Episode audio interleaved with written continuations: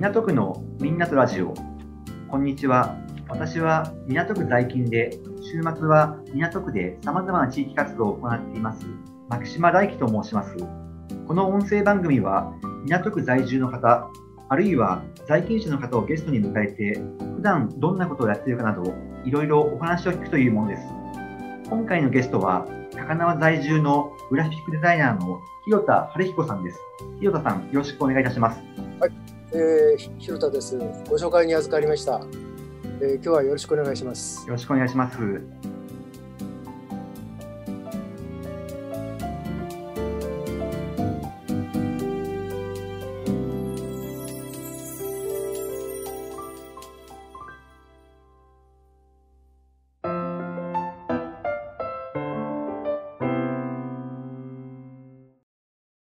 あの、ヒロさんご自身のことについてですね、ちょっとお聞きしたいんですが、まあ、どどんなことを普段やってるかとか、いろいろお話をしてほしいんですか。まあ、一言で言うと変なおじさんです。えー、まずですね、あの、港区に来たきっかけからお話しましょうか。はい、お願いします。えー、ももともと私、生まれは福岡でして、えー、高校だけ京都で、大学から東京なんですが、えー、あのまあ、最初、あの印刷会社に勤めてまして、えー、でその制作会社を経て、その制作会社があの麻布十番にあったんですね。でそこを、えー、経験してですね、まあ、えー、あのまあ、変な、えー、色気が出てですね、私も独立してみようかなと。それが1990年。あの、えー港区六本木で事務所を開設しました。で、たまたまなんですけど、えー、まあ、仕事をこれからどういうふうに獲得するかという目論みもないまま、えー、しましたが、まあ、ラッキーなことにですね、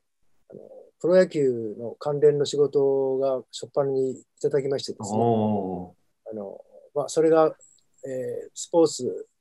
のこう扉を開けることになって、えーまあ、具体的に言いますと、あのプロ野球のあのセ・リーグですね、セントラルリーグ、えー、そそこのカレンダーなんかのあのデザインをやっていまして、えー、それがきっかけで野球機構からですね、まあ、ちょっと、えー、今までのプロ野球の歴史、えー、確か1900 1936年プロ野球が発足して、えーえー、それそれまでの記録をあの一冊の本にまとめたいと。えー、百科事典。まあ、あの、ザ・ザ・オフィシャル・ベースボール・エンサイクロペディアという本なんですけど、えー、それをいただいてうまく成功したおかげでですね、えー、スポーツビジネスの、えー、間口が広がったというのがまず一つ。それとですね、あのまあ、ラッキーなことに、あのまあ、これもあの、まあ、これ妻のあの友達の旦那さんがですね、はい、音楽家でして、えー、え。ー、彼があの、えー、六本木にオープンしたばっかりの広田がいるから、ぜひ仕事を出してくれという、なんかこう、ありがたい言葉をですね、えー、いただいて、えー、いただいた仕事が、あの、デビューしたばっかりのあの久保田敏信。それの、あの、米米クラブとのあの、まあ、ジョイントコンサートだったんですが、そういうあのメジャーな仕事もですね、えー、事務所を立ち上げたばっかりな、その、何の実績のない男にですね、よくくれたなと。あおかげさまで、あの、好評を得てですね、またその、芸能の仕事も広がったということで、まあ、スポーツと芸能2本柱でずっと、えー、やってきてきました。これが、あの、私のですね、もう本当にあの、えー、一口でいう仕事の大きな柱です。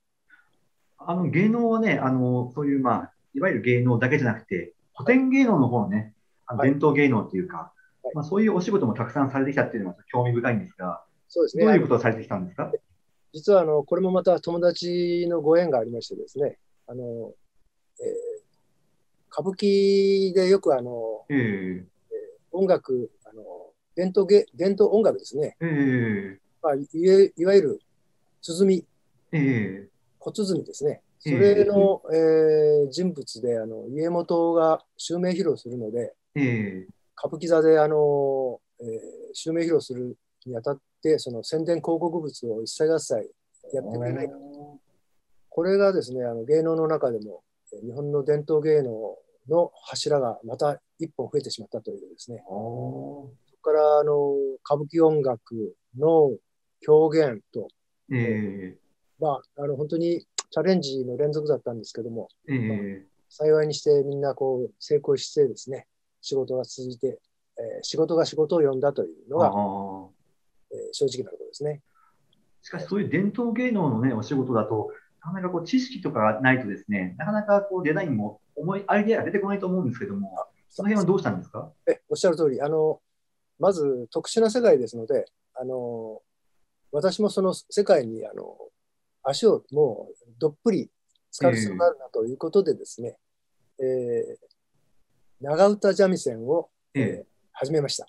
あ、自分で始めたんですか？始めました。え、あの、い やあの有名な先生のですね、弟子入りしてですね、月に4回ぐらい高い授業料を払ってですね、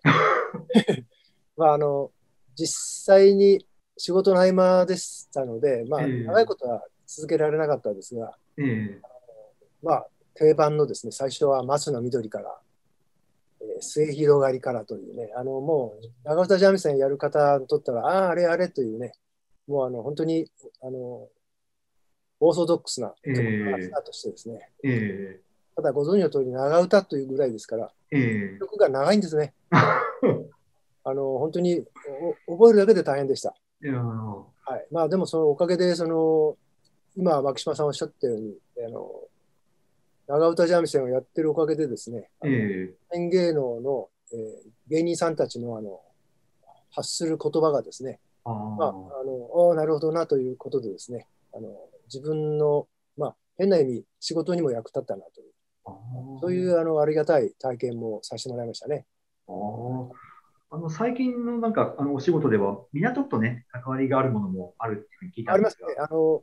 特に関係あるのはですね、あのちょうど今仕込みやってる最中なんですが、えー、あの 一般社団法人、えー、とですね、みな港こぞってネットワークというあの、えー、名前のですね、えー、えー、ところがあの、まあ、毎年1月にですね、イベントやるんですが、えー、それの宣伝広告物をですね、まあ、今からもう10年ぐらい前からやってるんじゃないかなと思いますね。あのちょうどえー、っと、なんだろう、えー、港区立子ども家庭支援センターが、まあ、えー、えー、企画運営ということでですね、えー、あごめんなさい、主催ですね、主催。えー、それを、えー、実際の実行部隊として、その、えー、港こぞってネットワークが動いているという、それの手伝いやってます。その1月に行われるイベントっていうのは、どういったあの誰でも参加できるのかとか、内容とかってどんな感じでしょうか、あのこれはあのもうあの港区の子育て中の人、親と子、子供、子育て中環境に関心のある人たちというかなり広い範囲でですね、参加できますね。で、あの場所もあのオンラインと、えー、ことあ来年に関して言うと、オンラインとあの実際のリアルのハイブリッド型でやりますね。あそうですか。去年はあのちょうど去年というか、今年の1月は、はい、令和3年、今年の1月はあのオンラインだけでしたけど、えー、次回はハイブリッドですね。あ、そうですか。あのキャッチフレーズが、えみんなの育活フェス。あ育活ですか？あ育児の活動っていう。そうですね。育児の活動フェスということですね。みんなの育活フェス。これがちょうど港区に非常に関連のあるあのえーまあ、仕事というか協力というかですね、えー、それを今やってる最中ですね。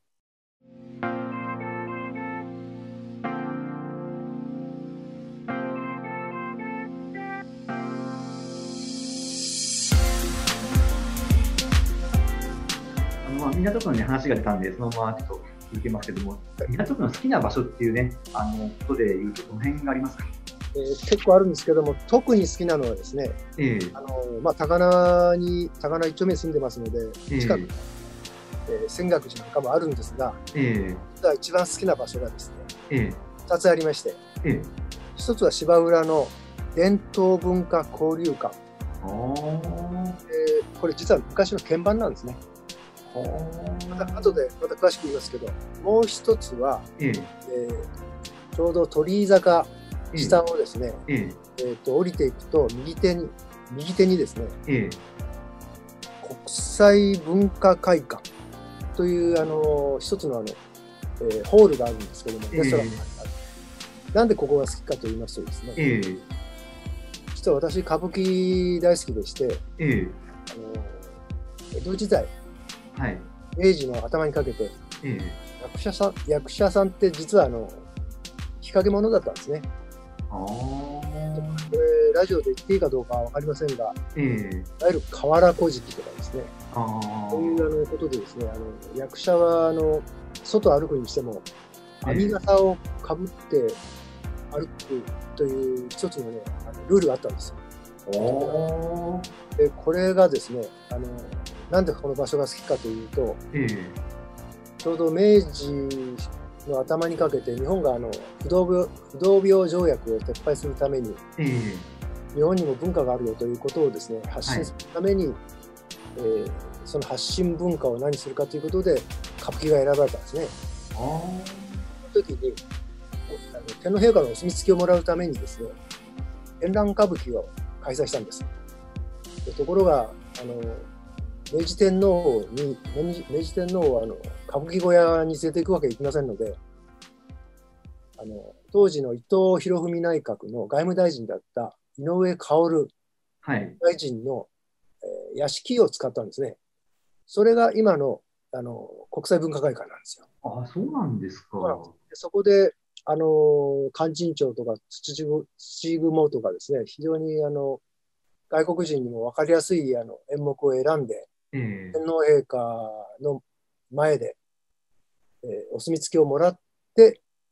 あの初めて歌舞伎役者がですね、ええ。表舞台に立てるようになったという、それ記録記念的な場所なんですね。ああ、そうですか。先ほど申しました、あの九代目市川團十郎がですね、その時、え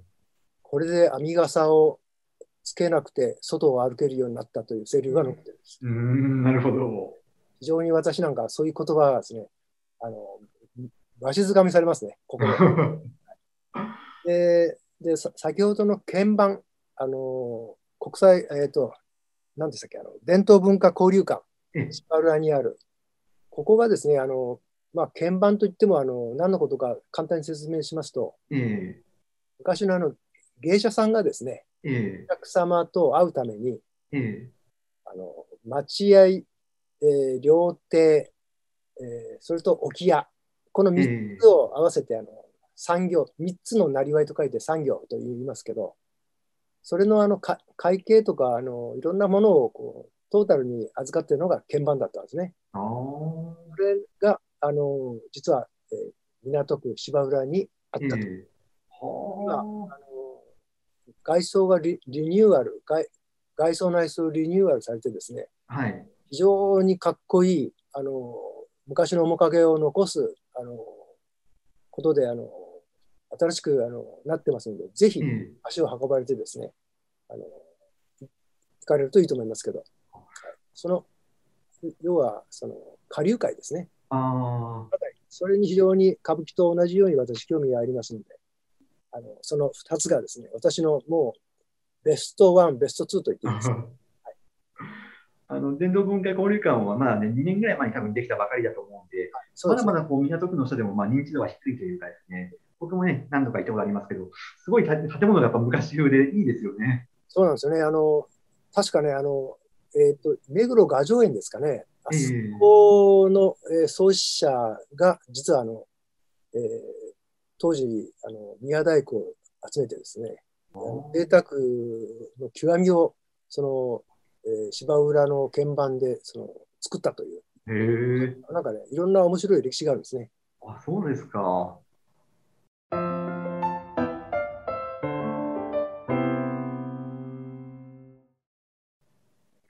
いや、でもこうね、お話を伺っていると、やっぱりもう、初めはお仕事で、まあ、長唄の方を自ら学ばれて、それでまあ、かなりまあ、伝統芸能というものに関わって、まあ、興味を持って、あの生きてこられたかと思うんですが、これからですね、あの、広瀬さんがやりたいことなどありましたら、教えてほしいんですが。たくさんありますね。あのたくさんありすぎて、まあ、その中の代表的なやつをですね、はい、言いますと、実はあの先月、私、絵本出したんです、出版。あえー、その絵本がですね、あの、えー、ヨガの絵本で、えー、あの結構有名な柳生直子という著名な先生の,、えー、あのまあ、お手伝いで、あのまあ、2人であの彼女が、えー、アイデアで私がそれに絵をつけたと。でその柳生先生というのがあの、えー、確か10年ちょっと前にですね、うん、NHK の、えー、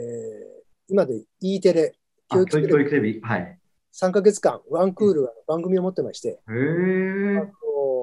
まあ、思想を介してですね彼女を紹介されて、まあ、今現在もあのいろんな、えー、ヨガの雑誌とかもイラスト描かせてもらってるんですけど、まあ、今回あのヨガ絵本を出したらどうかという、そういうアピですね。それは先月出しまして。で、さっきのあの質問なんですけども、私独自のですね、これからあの絵本を考えてまして、それが、えー、江戸時代にまつわるあの影間茶屋って聞いたことあります？影間茶屋って何ですか？あの影は、ね、日陰の影で、あの要はあの、まあ、ちょっとあの、まあ、変な話なんですけど、男の落ち子さんをおお坊さんたちが狙ってですね、まあ、変なちょっとお遊びしたというね、あのまあ、なかなかあの、えー、言葉にするとですね、ちょっとエロチックな話になるんですが、まあ、要は昔のあの男版、ああの吉原とか、いわゆる仮、えー、遊郭の男同士が遊ぶと。そういうお茶屋だったんですね。あまあ、今でいう、まあ、ボーイズラブのような感じなんでしょうあ一言で片付けましたね。それがね、港区でいうとね、芝大神宮のそばにね、相当有名なあのお茶屋さんがあったんです。あ、そうなんですか。えあの港区以外もね、例えば上野の寛永寺であるとか、なこの2つが共有あの共通しているのは、ええ、みんなお寺のそばだったんですよね。はあ。ことは、どういうことかというと、お客さんの多くがあのお坊さんだったんです。面白いですよ。あの港区の、まあ、これ港区じゃないんですけども、あの宿場町であの品川宿っていうのがありましてね、あの東海道の最初の宿場ですね、ここに来るお客さんは2種類あったという話があるんです。それがね、人弁、漢字の人弁のあるとなし。人弁に寺と書くと侍ですよね。あ、ええで、人弁なし、これお寺ですよね。だからね、お客さんがね、お侍さんとお寺関係の、これ、お客さん2種類あったと。なるほど。人弁のあるとなしというね、これ、面白いでしょ？面白いですね。まあ、これあんまり言うとね、なんかあのお寺関係の人がね、ふざけに なるかもしれないですけど。クレームが来そうな感じしますけど。ただ事実ですからね。はい、あのその辺のことをですね、うまく、あの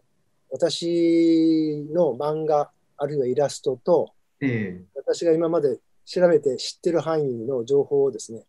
うまく盛り込んで、えー、2年、まあ、目標は2年ぐらいで仕上げたいなと思ってます。はい、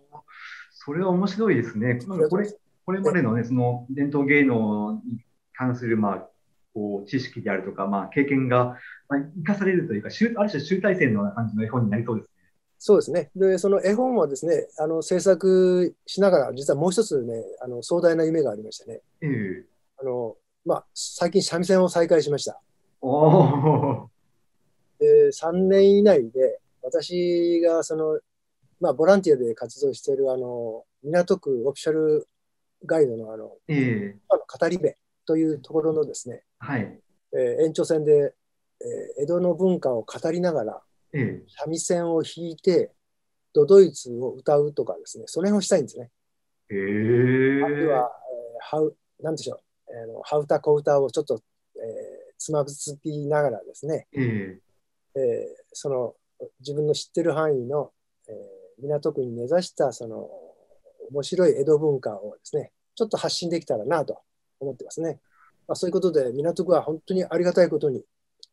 どこ行ってもそういう面白い話がですね、できるというまあ、メリットがありますね。うん、まあ、歴史がやっぱありますね。そうなんですよね。あの、非常にビルもたくさんある大都会なんですけども、ちょっと路地に行くと本当にすごいなというね、そそういう意味で街自体が非常に面白い魅力のある、えーところだと思いますね。綺麗なお姉ちゃんもたくさんいるしね。